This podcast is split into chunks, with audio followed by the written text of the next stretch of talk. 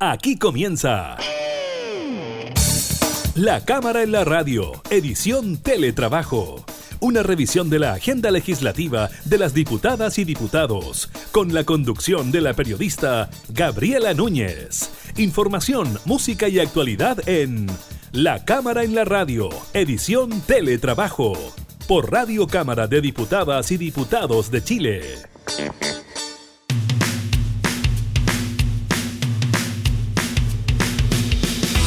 Hola, ¿qué tal? ¿Cómo están? Bienvenidos a un nuevo programa de la Cámara en la Radio. Los estamos acompañando en estos periodos de confinamiento para gran parte de nuestro país. Estaremos hablando precisamente de los casos COVID-19 de esta jornada. También estaremos conversando con el recién llegado nuevo diputado de Renovación Nacional, Camilo Morán, que vino a reemplazar al actual ministro de Defensa, Mario Desbordes. Estaremos revisando también las cifras del INE sobre los sueldos en nuestro país y además estaremos hablando de los nuevos requisitos para postular al ingreso familiar de emergencia simplificado. Iniciamos entonces la cámara en la radio en teletrabajo.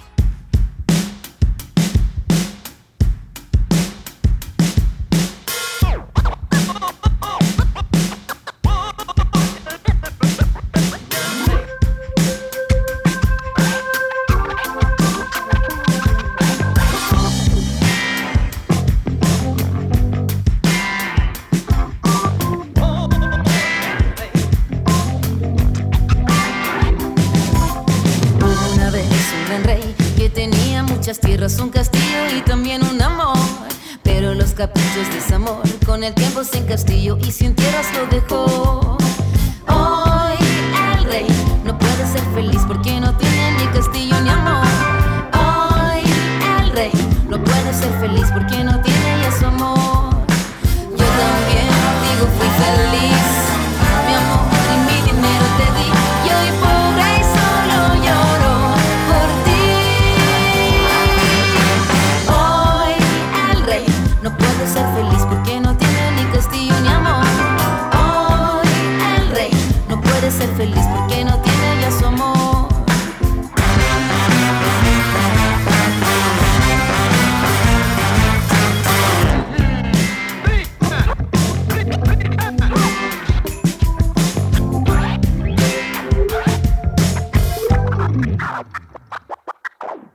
Yo ya lo he visto todo, reyes que no tienen trono, porque si hay monos que Dios les el plomo. Ya no hay riqueza, solo aquí polvo y cenizas todo. Si caminas con temor, no vengas cerca de los toros. Servos subordinados acá perdieron la piel. Cuando el destino bravo los obligará a caer. Somos insensatos y morimos en nuestra ley. Olvidamos, exigimos la cabeza del rey.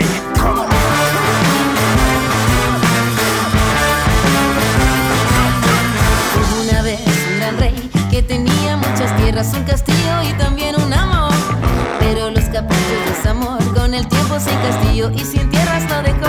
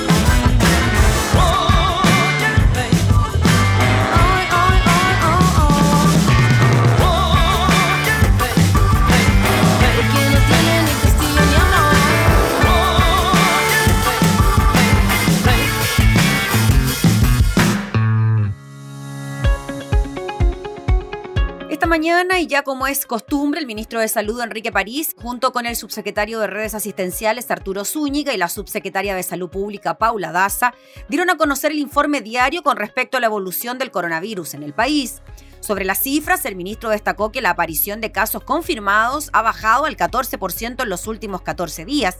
Las regiones que muestran la mayor cantidad de casos confirmados son Magallanes y Atacama, indicó, pero también con un descenso importante. 11 regiones disminuyen sus casos en los últimos 7 días y 8 regiones disminuyen sus casos en los últimos 14 días. La tasa de positividad se mantiene en un 9%, lo cual es muy positivo según nuestros estándares. El ministro París también recordó que hoy como MinSal iniciaron una campaña para la donación de sangre. Estaremos recorriendo las comunas para que las personas puedan acercarse y donar vida. Por ese motivo, hoy usamos mascarillas de color rojo. Con respecto al balance diario, el subsecretario Zúñiga dio a conocer que en las últimas 24 horas se reportaron 1.947 casos nuevos, de los cuales 1.383 son casos con síntomas, 403 son casos asintomáticos y 161 no notificados. Con esta cifra de casos diarios, Chile completa su cuarto día seguido bajo los 2.000 casos diarios por primera vez en 85 días. Así, el total de casos asciende a 366.600 de estos, 16.614 son casos activos y 340.168 son recuperados. En cuanto a los decesos, Zúñiga indicó que hay 97 fallecidos según el reporte del Departamento de Estadística e Información de Salud del MinSal. Con esto, el total de decesos en el país desde el inicio de la pandemia es de 9.889 personas.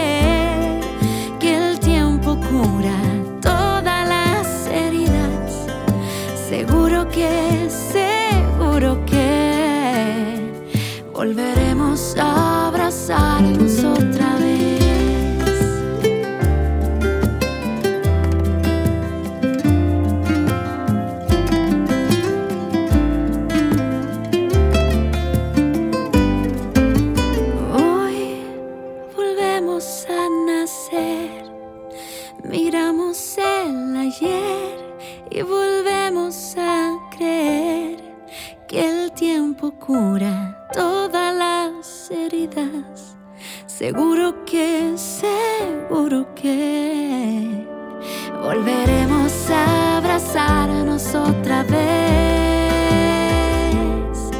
Volveremos a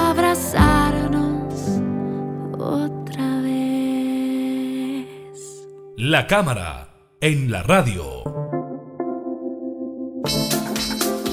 Tras el cambio de gabinete que encabezó el presidente de la República, Sebastián Piñera, hubo también cambios en el Congreso Nacional, tanto en la Cámara de Diputados como también en el Senado. Y vamos a conversar ahora con uno de los parlamentarios que llega a la Cámara de Diputados en reemplazo del diputado Mario Desbordes. Estamos hablando del recién asumido diputado Camilo Morán. Él representa al distrito número 8 en la región metropolitana, que incluye las comunas de Colina, Lampa, Tiltil, Quilicura, Pudahuel, Estación Central, Cerrillos y Maipú. ¿Cómo está, diputado? Bienvenido a la Cámara de Diputados. Muchas gracias, Gabriela. Muy bien. Te cansaste diciendo todas las comunas de mi distrito. Me di cuenta. Sí, las tuve que leer, no me las sé de memoria, pero bueno, queríamos nombrar a todos los vecinos también, que de ahora en adelante se van a ver representados por usted. Sí, pues muchas gracias. Han sido días bastante intensos. Eh, llegué el martes, yo fui el primero de los diputados nuevos que en asumir, eh, pajarito nuevo, eh, y desde ahí hasta ahora ha sido bastante intenso, porque yo hasta hace muy, muy poco tiempo atrás era el jefe de gabinete del ex diputado Mario Desbordes, por lo tanto conocía muy bien el edificio, las instalaciones, eh, pero la pega de jefe de gabinete, que es muy distinta a la pega que tiene o al rol que tiene un parlamentario, por lo tanto me he tenido que ir acostumbrando, pero eh, estoy contento. Han sido días intensos, pero eh, con harta energía. Diputado, ¿cómo recibe este desafío a la hora de reemplazar a un ex parlamentario como el actual ministro Mario Desbordes, que tiene una evaluación bien positiva, no solo en su sector, no solo en Chile Vamos, no solo en RN, sino también en la oposición? Y en los últimos meses, claro, él de alguna manera se fue consolidando como una especie de líder a la hora de consolidar acuerdos políticos. Me imagino que también detrás de todas aquellas decisiones estaba su jefe de gabinete. Así que eh, también hay mérito ahí de usted en aquello. Sí, pero la verdad es que el mérito es absolutamente él. Es un, un excelente líder que yo espero que siga vigente hoy desde el Ministerio de Defensa, cumpliendo otro rol, acogiendo el llamado a unidad que nos invitó el presidente Sebastián Piñera. Eh, y la verdad es que es irreemplazable. Yo creo que lo dije el primer día, me va a costar mucho reemplazar a Mario Borde y la verdad es que no, la verdad no es esa. O sea, yo creo que no tengo ninguna posibilidad de reemplazarlo. Sí, de eh, tomar mi propio camino y este desafío con mucha, mucha humildad, pero con mucha entrega también, tal como lo hacía él. De eso, de él rescato muy buenas cosas. Es una persona que a mí me representa eh, 100%, esta derecha social, derecha moderna, eh, derecha dialogante, como le quieren llamar, y claro, es parte de mi ADN también, por lo tanto también espero plasmarlo, pero desde mi rol como Camilo Morán, ya que espero que Mario Desbordes siga manteniendo su buen nivel de aprobación y siga liderando los destinos de este país. Diputado Morán, y en relación a mm, sus vínculos con los mismos integrantes de su partido y de su bancada, sabemos que Renovación Nacional tiene la bancada más amplia en la Cámara de Diputados con el mayor número de representantes, pero al mismo tiempo una bancada bien variada, con sectores más conservadores, otros más liberales. ¿Con cuál se siente identificado usted? ¿Con cuál siente más cercanía? ¿Cómo lo ve usted eso? Mira, yo creo que tú acabas de describir muy bien la bancada de Renovación Nacional, pero no solo la bancada, Tú acabas de describir muy bien a Renovación Nacional. A nosotros la diversidad es, rica en Renovación Nacional y no es negativa, es más bien positiva. No hace bien la diversidad. Claro, eso significa bastante discusión, pelea de vez en cuando, pero la verdad es que la bancada de Renovación Nacional es una sola. Y yo vengo a incorporarme a ella con este llamado de unidad que hemos hecho desde Chile Vamos. Tuvimos días bastante nublados, eso lo sabemos después de la votación del 10%, pero eh, mi compromiso por, por, lo menos es con la unidad, con la unidad de renovación nacional. Hoy se incorporó Tomás Fuentes, con quien, quien es una persona eh, con la que llevamos bastante años de militancia juntos.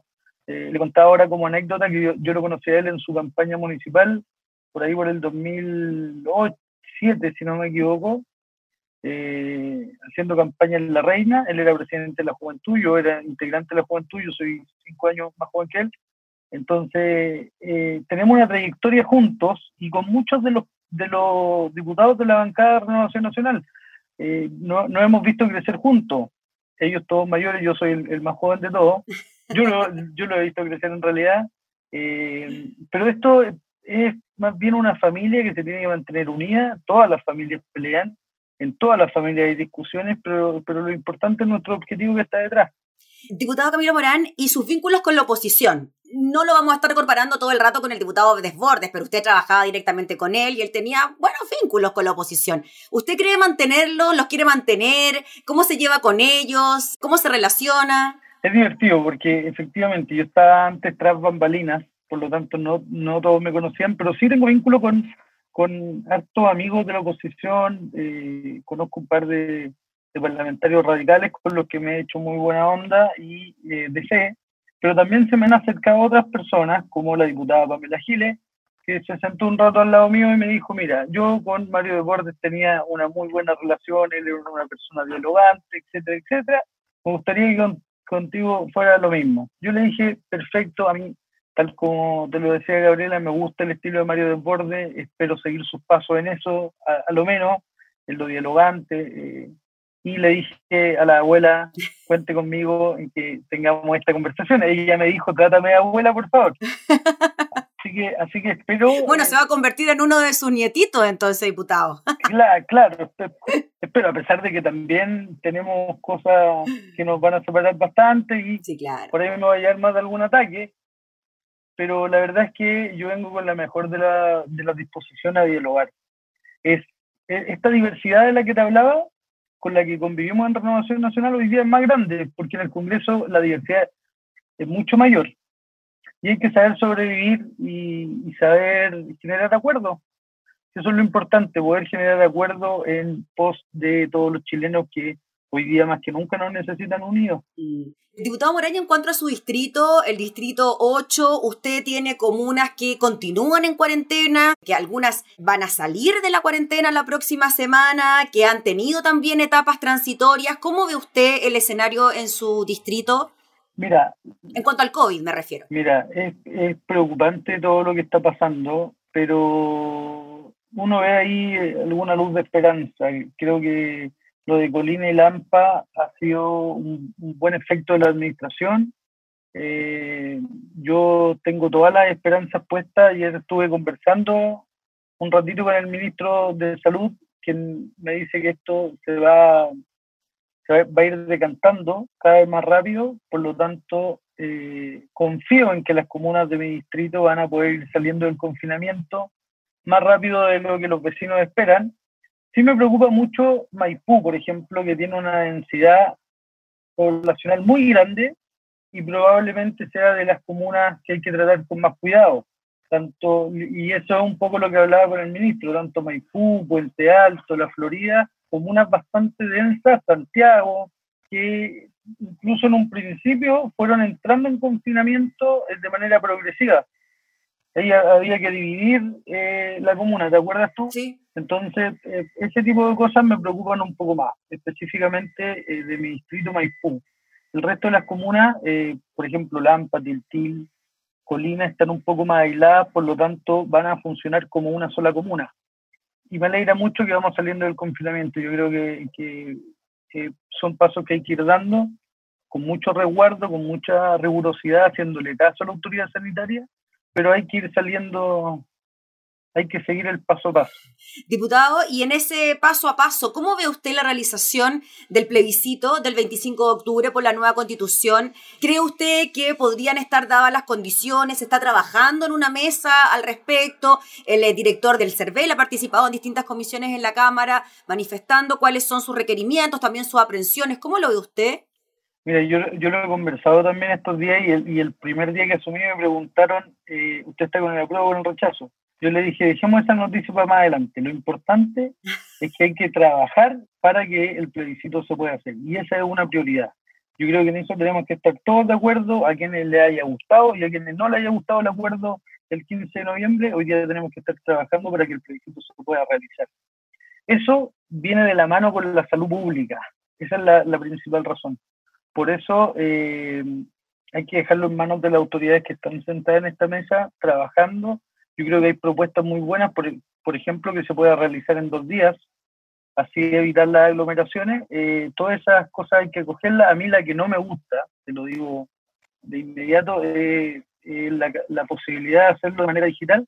Yo creo que eso eh, haría que se pierda un poco la seriedad de un proceso tan importante. No, quiero decir que sea poco serio hacerlo de manera digital, pero sería eh, probar con probablemente la elección más importante que vamos a tener eh, desde los últimos años. De hecho, diputado Morán, leía un estudio, una recomendación que hacía el PNUD y decía que ojalá en estos procesos eleccionarios que se están realizando en medio de pandemia, no se probaran en nuevas técnicas, porque claro, también podría traer algún tipo de complicación adicional, pensando en que, claro, uno dijera, es más fácil hacerlo desde la casa porque así evitamos los contagios, pero al mismo tiempo podría tener un efecto adverso porque nadie en el país está acostumbrado a un proceso como este y más aún en medio de una pandemia y más aún para un plebiscito por una nueva constitución. Sí, en ese sentido, Gabriela, yo creo que, que sería más fácil postergarlo eh, y postergarlo me refiero a eh, pronto decir, no, ¿saben que no alcanzamos 25 de octubre? Lo vamos a hacer el 25 de noviembre, estoy inventando, mm. eh, a cambiar el sistema. Yo creo que sería, no sería lo apropiado, yo creo que estoy de acuerdo ahí, no, no he visto el estudio que tú me acabas de señalar, pero, pero creo que es correcto, no podemos probar un sistema nuevo en una elección tan importante como el plebiscito.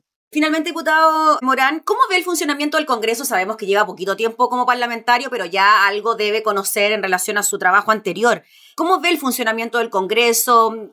¿Cuál podría ser un desafío para usted a la hora de ser parte ahora de la Cámara? Mira, créeme que el funcionamiento que yo veía antes, de mi rol de jefe de gabinete, es totalmente distinto al que veo hoy. Eh, y yo veo, estuvimos conversando ahora con el jefe de bancada, yo veo una, una bancada bastante más unida de lo que se ve a lo mejor para afuera o de lo, ocurrió de lo que ocurrió hace algunas semanas. Por lo tanto, creo que eh, podemos sintonizar mucho más con la bancada. Creo que se van a limar asperezas eh, entre ciertos bandos que habían por ahí. Eh, y creo que este llamado al presidente Sebastián Piñera, insisto en el llamado al presidente Sebastián Piñera a la unidad, lo vamos a acoger todos los parlamentarios de la bancada de Renovación Nacional. Tengo el mejor de los ánimos para eso. Por lo tanto, creo que va, van a haber cambios, pero siempre para mejor, llamando a la unidad. Oiga, diputado, y ahora sí que cerramos. En lo familiar, personal, ¿cómo ve usted su desarrollo profesional parlamentario versus la vida familiar, los tiempos, los días, el trabajo extra? Mira, es bien loco porque esto cambió, me cambió en 24 horas la vida. Yo tenía presupuestado ser candidato a alcalde por la comuna de Loprado, donde yo era concejal. Ese proyecto se vino abajo en 24 horas eh, y me tocó asumir esto eh, con patriotismo, tal como lo hizo el ex diputado y ministro de Defensa Mario Desbordes. Y eso me ha cambiado la vida radicalmente, 100%. O sea, tengo mi familia muy nerviosa, muy pendiente muy optimistas también y acompañándome en, todo este proceso, pero ha sido un cambio de vida importante. Eh, yo ayer, por ejemplo, que se votó la ley del cáncer, pedí eh, que me dieran un minuto para poder intervenir. No lo había hecho ya 24 horas sentado en, la Cámara y, lo hice porque sentí la necesidad de hacer un llamado importante a aprobar esa ley. Era, era el informe en realidad para que fuera ley de aprobarlo porque yo tengo a mi mamá y a mi esposa con cáncer. Entonces sé de, eh, de nadie más que yo pueda puede decirle al resto de los parlamentarios, a mis colegas, lo que se siente, lo terrible que es para la familia, porque tal como lo dije ayer, no solo afecta a la persona, que es la más afectada sin duda y la que le tiene que poner eh, todo el empuje para poder salir adelante, pero es una enfermedad que enferma, valga la redundancia, a toda la familia. Entonces me tomé ese, ese minuto para poder presentarme y decirle a los parlamentarios que yo lo estoy viviendo. Yo un par de años ya viviendo este tema, por lo tanto eh, considero importante que se le dice prueba. Esas son cosas como del ámbito familiar que te toca vivirla acá adentro y uno no las puede evitar. O sea, yo no tenía presupuestado hablar ayer pero consideré que era importante porque es una lucha familiar. Claro, pues diputado, y así uno puede ver también que los parlamentarios tienen los mismos problemas, las mismas dificultades que puede tener eh, una persona común y corriente, un civil común y corriente con una situación tan crítica como la que usted nos comenta. Muchas gracias, diputado, por conversar con nosotros, por la confianza y desearle el mejor de los éxitos en este paso por la Cámara de Diputados. Aquí, entre todos, nos ha ayudado. Muchas gracias a ti, Gabriela, que estés muy bien. Gracias, diputado, que esté muy bien. Y espero que nos podamos ver en vivo pronto. Eso, ojalá lo antes posible que nos veamos por allá por Valparaíso. Muchas gracias, diputado. Chao, que estés muy bien. Gracias. Era el diputado Camilo Morán en esta primera entrevista para los medios de la Cámara de Diputados.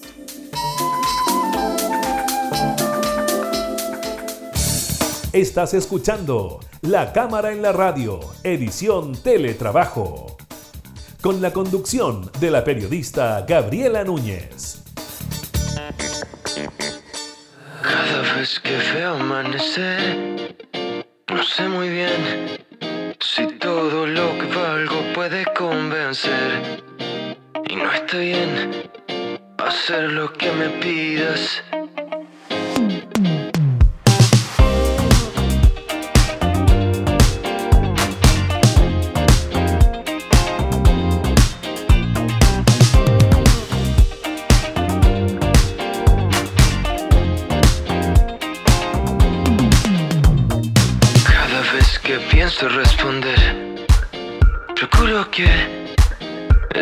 Palabra pueda interpretarme bien.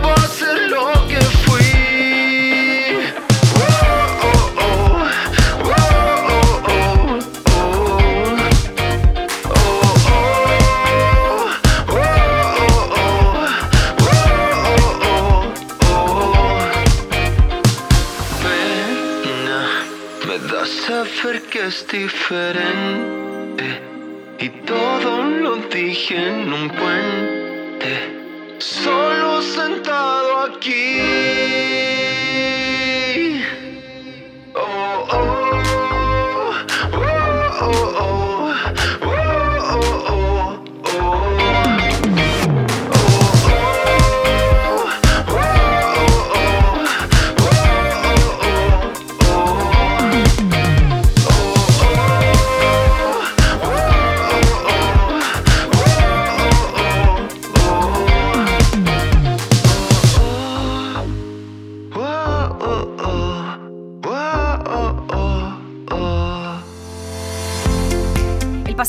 De julio, el Congreso despachó el ingreso familiar de emergencia simplificado que ampliará en 321 los hogares que pueden acceder al beneficio.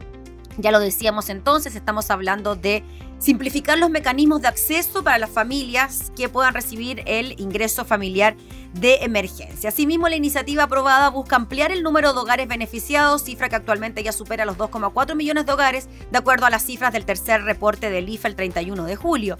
De esta forma, con la nueva ley se establecen dos grandes cambios. Primero, eliminar el requisito de vulnerabilidad socioeconómica de corto y mediano plazo, de forma que las familias solo deberán tener registro social de hogares y tener ingresos formales por debajo del umbral que establece la ley. Y segundo, simplifica la manera de acreditar los ingresos formales de los hogares que soliciten y apelen, considerando solo la información declarada por las familias. De acuerdo a la información del Ministerio de Desarrollo Social, el proyecto aprobado beneficiará a 321.000 nuevos hogares, de los cuales 80.000 son por la eliminación de los criterios de vulnerabilidad 70.000 por incluir a personas entre 65 y 69 años que reciben pensión básica solidaria y 171.000 por incluir a los adultos mayores que reciben aporte previsional solidario. Según confirmaron desde la cartera liderada por Carla Rubilar al portal de EMOL, el IFE es compatible con el bono de la clase media, es decir, Si una persona está recibiendo el IFE y califica para el bono clase media, el fisco le entregará la diferencia hasta completar los 500 mil. Hay que recordar que el IFE está actualmente en su pago del tercer aporte y a fines de agosto comenzará su cuarto y último aporte, mientras que el bono de 500 mil pesos es un beneficio de una sola vez. ¿Quiénes son los nuevos beneficiarios del IFE? Solicitantes del ingreso familiar de emergencia que no lo han recibido en sus anteriores aportes por aparecer en los registros administrativos con ingresos formales por sobre los montos establecidos en la ley que no reflejan su situación actual. Segundo, hogares que apelen al segundo aporte podrán reportar también su situación de ingresos durante la emergencia vía declaración jurada simple y digital.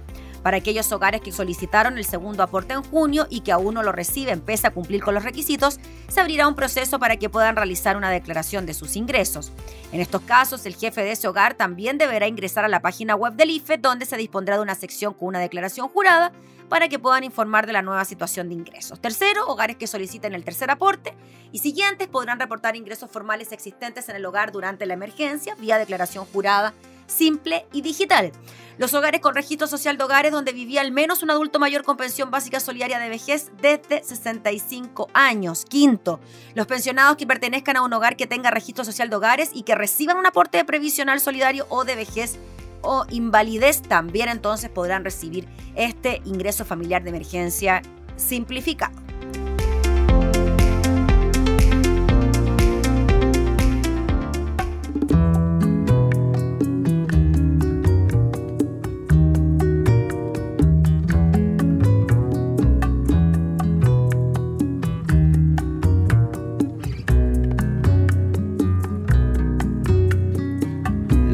Esconde en tus ojitos una dimensión de ti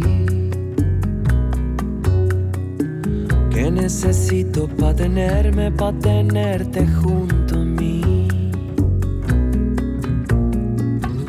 Esta noche miro el cielo para encontrar esa luz que me alumbra la oscuridad y no se muestra solo un poco más quizás, un poco me bastará.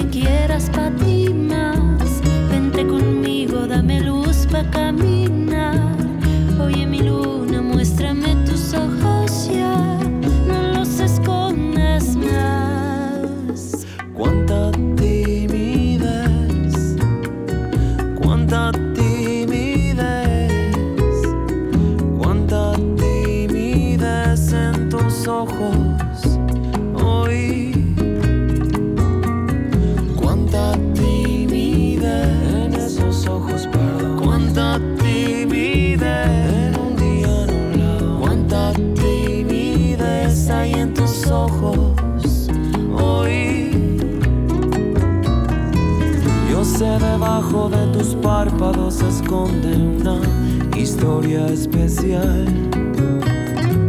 Cuando la tarde hacia la noche confunde tu timidez con sinceridad. Por eso ahora miro el cielo.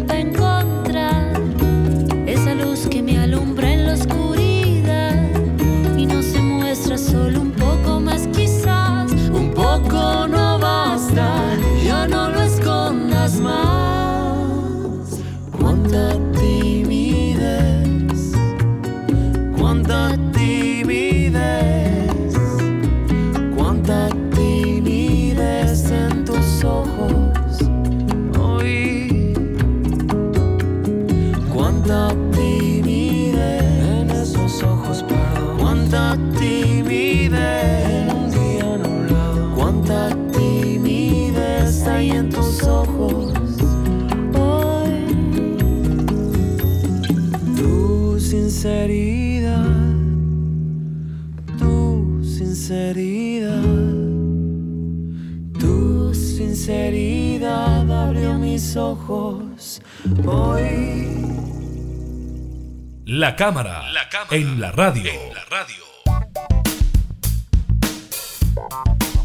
El Instituto Nacional de Estadísticas informó este jueves los índices nominales de remuneraciones y del costo de la mano de obra correspondientes a junio de 2020, que registraron aumentos de 2,7 y 2,6% respectivamente, manteniendo la desaceleración observada a partir de abril del presente año.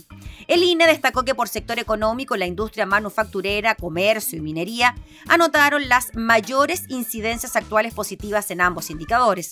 En el detalle destaca, no obstante, que el índice nominal de remuneraciones real creció solo un 0,1% en 12 meses, acumulando de hecho una variación de menos 0,7% en lo que va del año.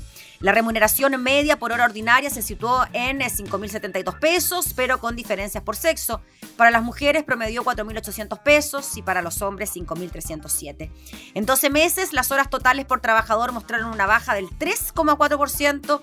Las horas ordinarias y extraordinarias se redujeron un 2,9% y un 24% respectivamente en igual periodo.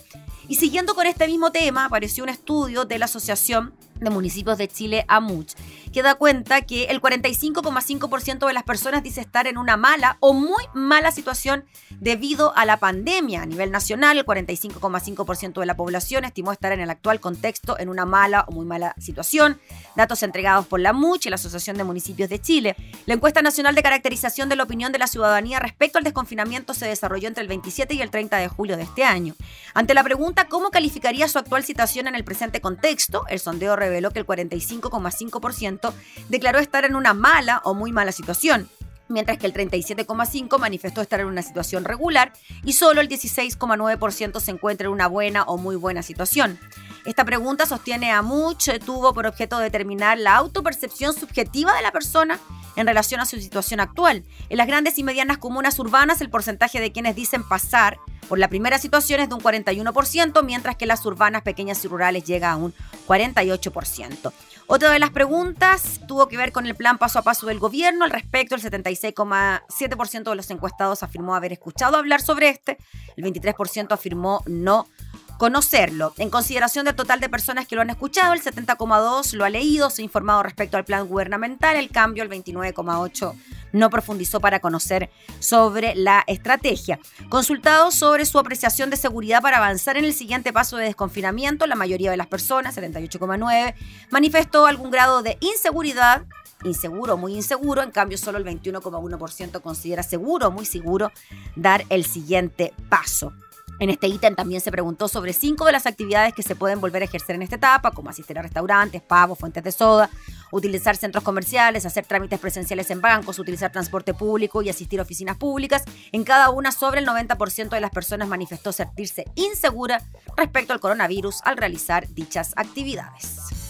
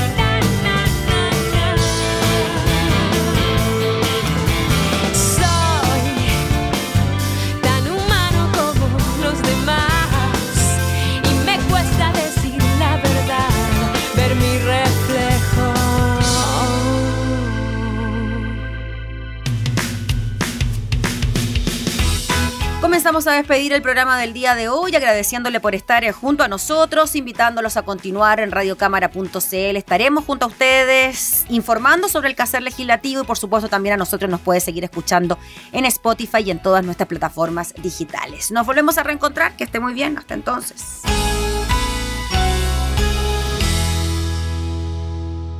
Hemos presentado La Cámara en la Radio, edición Teletrabajo.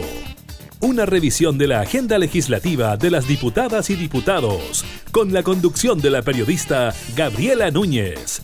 Información, música y actualidad en La Cámara en la Radio, edición Teletrabajo, en Radio Cámara de Diputadas y Diputados de Chile. Hoy más que nunca, acercando las leyes.